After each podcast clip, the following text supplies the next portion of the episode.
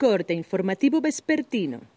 Esto es Mi Morelia Radio, el resumen preciso de los acontecimientos más relevantes con información del portal de noticias más grande de la región. Mi Morelia Radio. Bienvenidos. Este 29 de septiembre del 2020, estas son las noticias. La Fiscalía General del Estado de Michoacán expidió el pasado lunes el acuerdo en el que se emite el ofrecimiento y entrega de un millón de pesos de recompensa para quienes aporten información fidedigna, útil y oportuna que conduzca a la localización de Diego Uric Mañón Melgoza, probable responsable del delito de feminicidio de Jessica González. Personal de la Dirección de Residuos Sólidos del Ayuntamiento de esta ciudad detectó seis tiraderos clandestinos de personas que se dedicaban a la compraventa de fierros viejos, aseguró el titular de dicha dependencia, Alfonso Suárez López. Se dedican a la recolección, le sacan lo que tiene valor y lo demás no lo tiran. O sea, ellos están haciendo tiraderos a cielo abierto,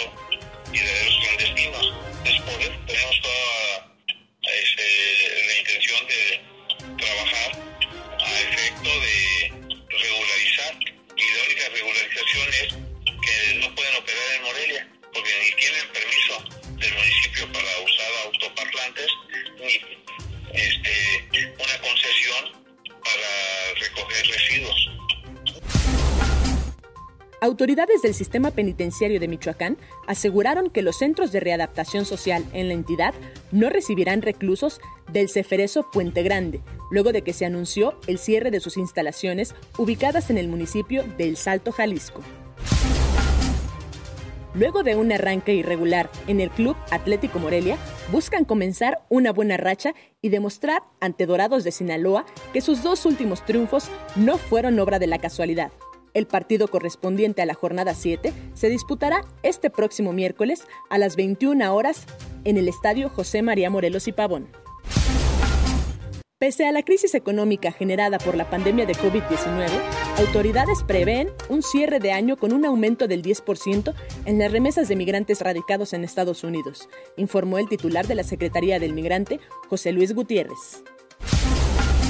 En Morelia, más del 10% de la cartera vencida, calculada en 600 millones de pesos del organismo operador de agua potable, alcantarillado y saneamiento de Morelia, es por adeudos de dependencias públicas del gobierno estatal e instituciones educativas, informó el subsecretario comercial de dicho organismo, Rubén Iván Arronis Vázquez.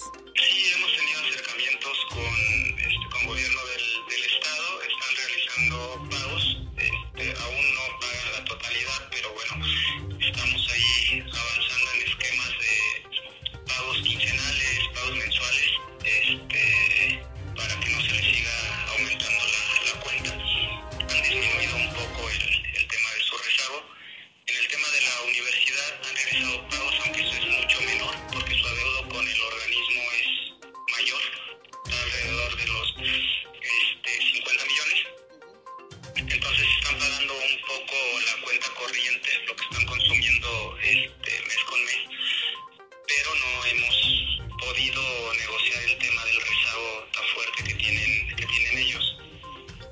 Informó desde Morelia, Michoacán, Cintia Arroyo.